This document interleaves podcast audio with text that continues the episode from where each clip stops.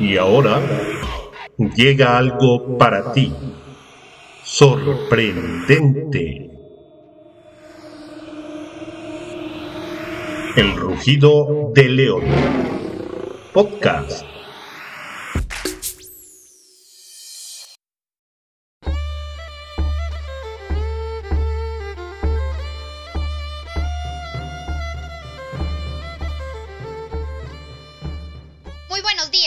Queridos oyentes. Esto es Radio Island, donde la cultura está a tu alcance.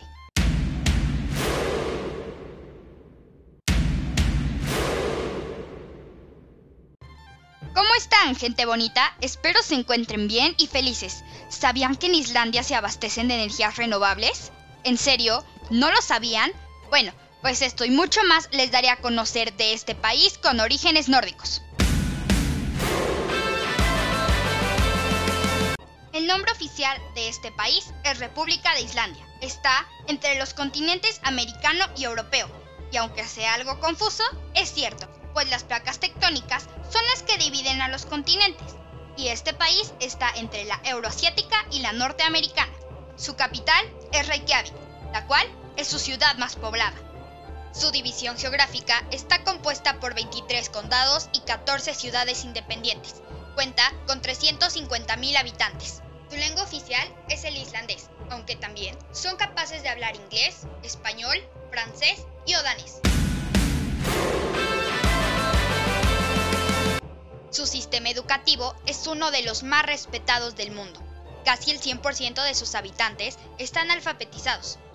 El sistema educativo se divide en cuatro etapas que son el preescolar, de los 2 a los 6 años, la primaria, de los 6 a los 16 años, la secundaria, de los 16 a los 20 años y por último la universidad.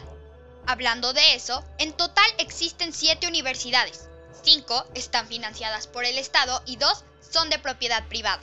Por otro lado, en la educación secundaria, los alumnos pueden escoger algunas materias para especializarse en cosas que les gusten o que les motiven.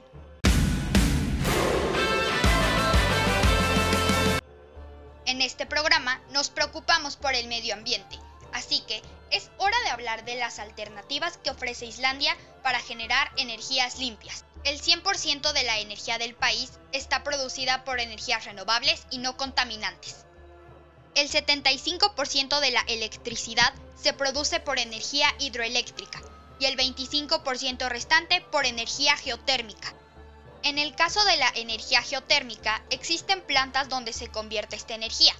Hay 64 pozos geotérmicos con los cuales se produce electricidad. Claro que hay desventajas en esto, pero realmente son mínimas.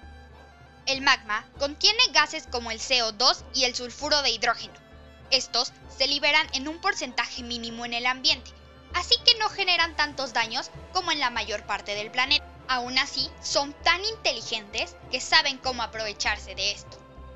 Lo que hacen es recolectar los mismos gases que generan y los reinyectan en la Tierra, logrando así que se solidifiquen y no lleguen a dañar la atmósfera. Respecto a la energía hidroeléctrica, actualmente existen 15 plantas las cuales son responsables de sostener el mayor consumo de electricidad en Islandia. En estas hay turbinas las cuales se mueven con presión constante y gracias a esa presión constante se produce la energía.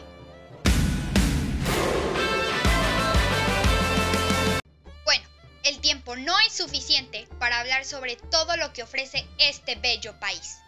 ¿Sabías que hay un lugar llamado Reasons Park que tiene una piscina algo peculiar?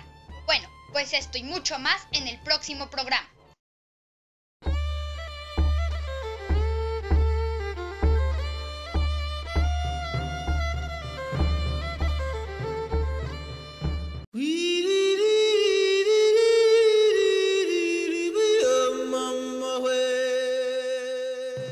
Es momento que el león descanse, pero pronto regresará.